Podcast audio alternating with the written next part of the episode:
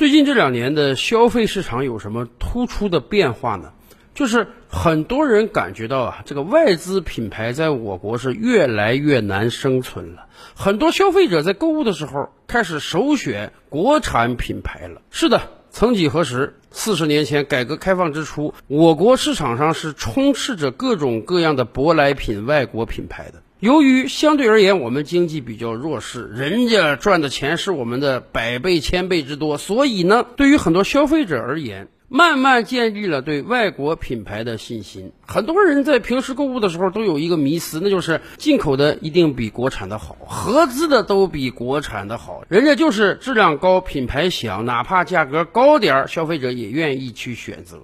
然而，经过几十年的发展，我国消费者的信心在增强，选择也在发生变化。在很多细分领域啊，国产品牌早就把洋品牌们打得满地找牙了。比如说家电市场，今天大多数老百姓在选择电视机啊、空调啊、洗衣机啊、热水器的时候，都会选择国产品牌，因为相对而言，国产品牌质量上靠得住，价格相对也合理。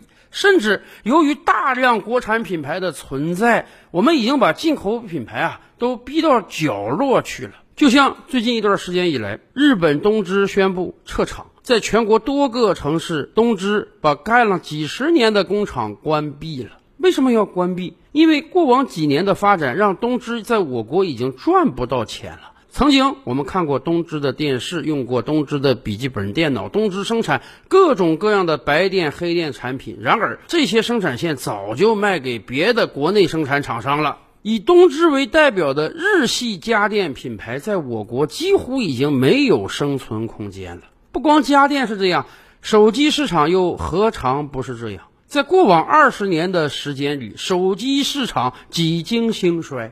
一开始，国外品牌大举进入，什么摩托罗拉呀、西门子啊、诺基亚呀、三星啊，那个时候国产品牌的力量还是非常非常弱小的，甚至第一代的国产品牌，什么波导也好、TCL 也好，早就被消费者忘却了。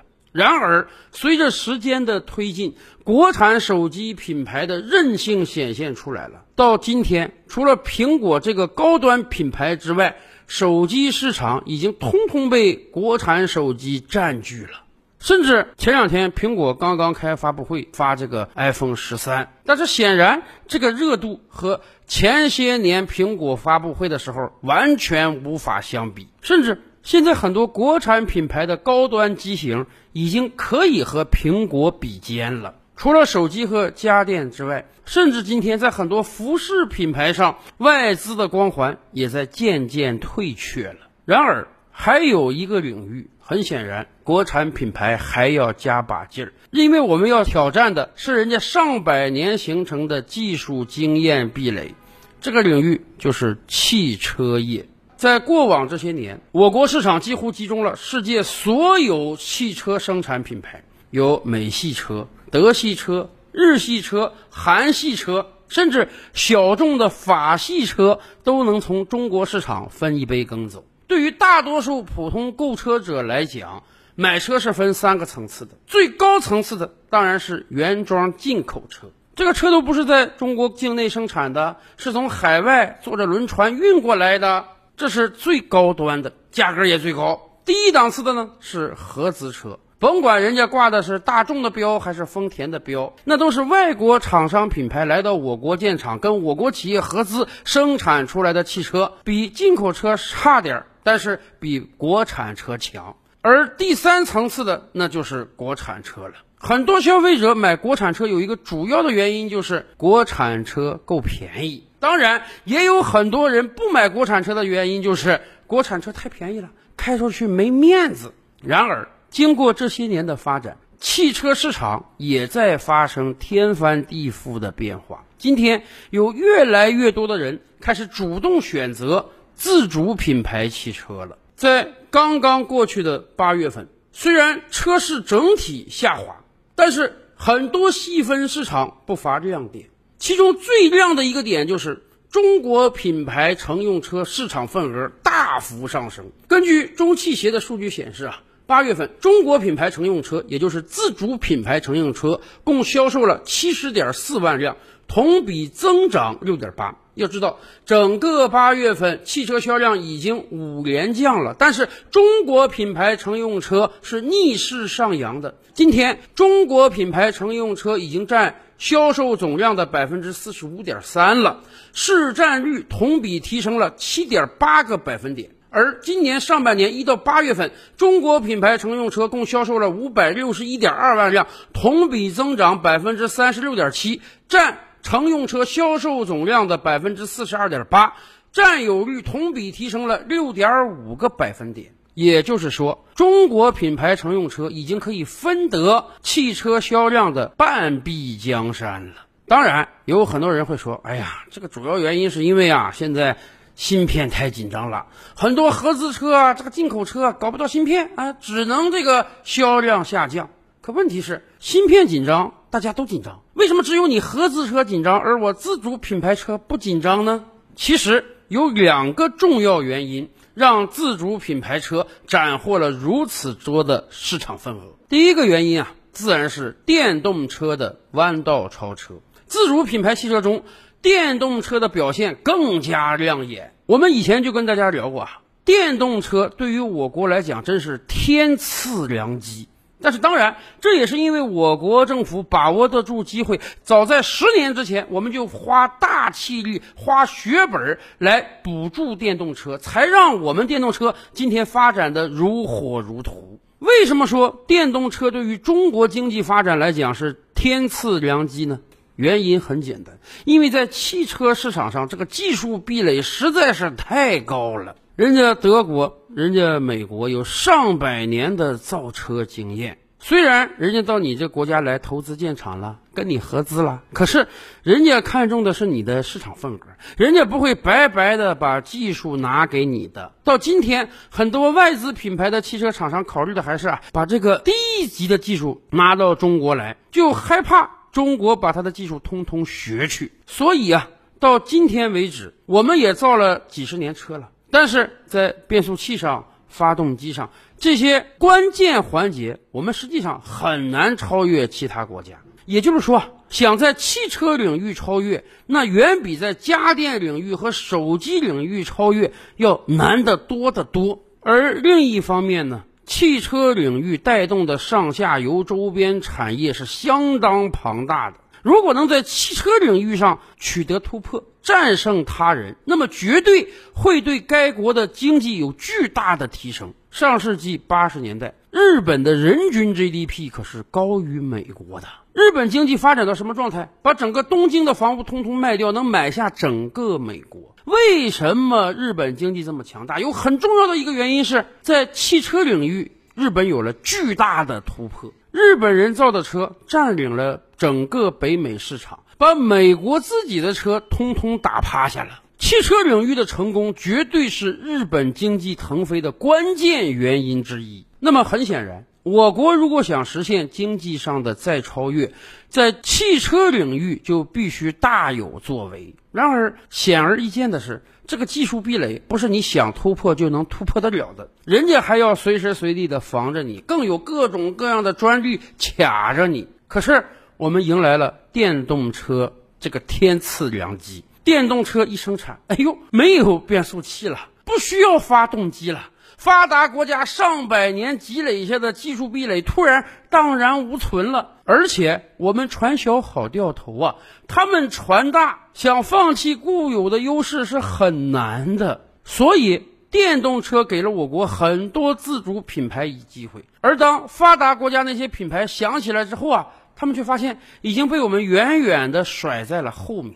虽然今天欧洲各国说十年之后、十五年之后就不卖燃油车了，虽然大众都宣布未来不在发动机的研发上投一个子儿了，但是今天很多国外品牌的电动车它卖的就是不好，没办法，这波弯道超车它被我们甩在身后了。而自主品牌汽车成功的另外一个原因，就是中国普通消费者的眼光也在发生变化。今年以来，很多人愿意使用。平视这个词是的，过往的很多年，对于我们普通消费者而言，我们真的是在仰视外国品牌的，甭管这个东西实际怎么样啊，只要它是国外进口的，我们就不由得啊高看人家几分，多掏点钱都愿意，以至于有很多国产品牌为了能让自己卖出去货，偏要给自己起个洋名字，甚至。最近大行其道的某款气泡水，大家去看看它的包装，那上面有个字儿，那是中国字吗？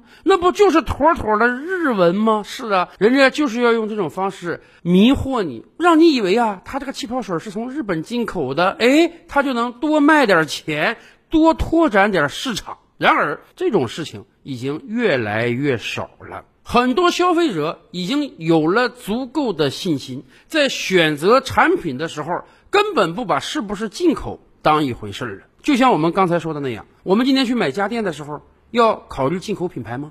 我们今天去买手机的时候，非要去买苹果吗？甚至在汽车领域，有很多消费者的心态已经发生变化了。过往几年，我们去买个自主品牌的轿车，那是因为人家足够便宜。大家记得十多年前比亚迪是怎么卖车的吗？比亚迪当时打出的口号就是：“我这个车外形跟丰田那个花冠、卡罗拉一模一样，但我价格就是人家的一半。”是啊，那个时候自主品牌主要靠的还是质优价廉，打价格战。我的成本比你低，我的车型跟你一样大，我能开拓点市场。可是今天早就不是这样了，自主品牌有非常多非常好的车，售价甚至比合资车还要高。而且有很多消费者真是感觉到啊，自主品牌车是非常用心的，它的很多设计是贴近消费者的，而不像外国品牌总是与我国水土不服，甚至有的外国厂商根本就不能考虑中国消费者的需求而单独设计车型。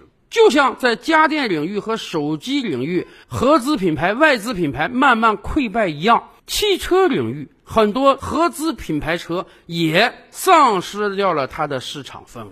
也就是说，经过过往这些年的发展，很多消费者选择自主品牌已经不只是因为它足够便宜，而是因为它足够优秀了。是的，国产汽车的品牌美誉度和荣誉度正在形成，品牌光环正在形成，这足以让他们打败那些合资车。而且这也是我们的消费者足够理性了。倒退二十年，很多人连手机都没有的时候，你使用一个手机啊，那不光是一个通讯工具，那更是一个可以炫耀的玩意。所以，曾几何时，很多人把买一个价格很高的手机当做一个展现自我实力的机会。后来，随着手机的大量普及，今天几乎没有人会因为某个人拿个苹果手机而对他高看几眼吧。未来乘用车市场也会不会有这样的变化呢？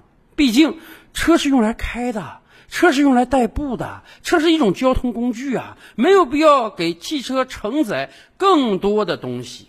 那么对于普通消费者来讲，在购车的时候，真正就要考虑的就是它的性价比和它的自身优势了。而这样显然就会使很多合资品牌丧失它的竞争优势。当然。我们得承认，欧美汽车有着上百年历史的积淀，在豪华车领域，我们未必能马上迎头赶上，也可能未来汽车市场会形成像家电、手机市场一样，最高端的那些品牌呢，还是国外的。比如说，手机市场最高端的还是苹果，家电市场还是有一些最高端的海外原装进口的家电的。汽车领域，像 BBA 这种豪车，还是能够分得很多市场份额的。但是，大部分的平民车型有没有可能全都让位于自主品牌呢？其实，这是一个挺让人向往的未来的。如果有一天，中国大街上跑的几乎所有车都是我们的自主品牌车，甚至由于在中国市场上吸饱了养分，我们自主品牌的汽车还可以远销海外，那么是不是意味着中国工厂的成色？更加足了呢。在今年我国的 gdp 总量将历史性地超越欧盟。再过两三年我们的 gdp 总量将超过美国。但是很多人说啊不行啊咱们只是总量的超越。咱们人均还差一大截可是大家知道吗？如果在汽车领域我们能战胜这些先进国家不但把国内的市场夺过来甚至拓展到海外市场上那么人均 gdp 的超越也是可以期待的呀。